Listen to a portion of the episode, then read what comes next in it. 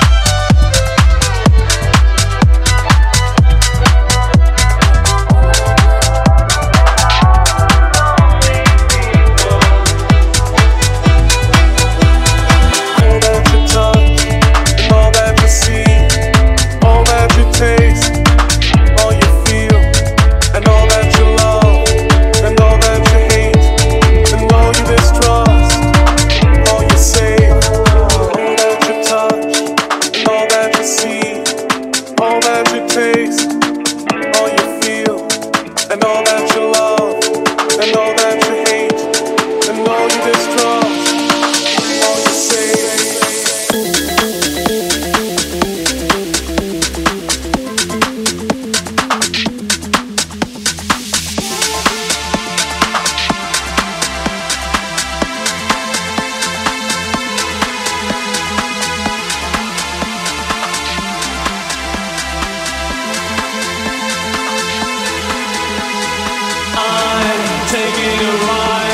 my best friend.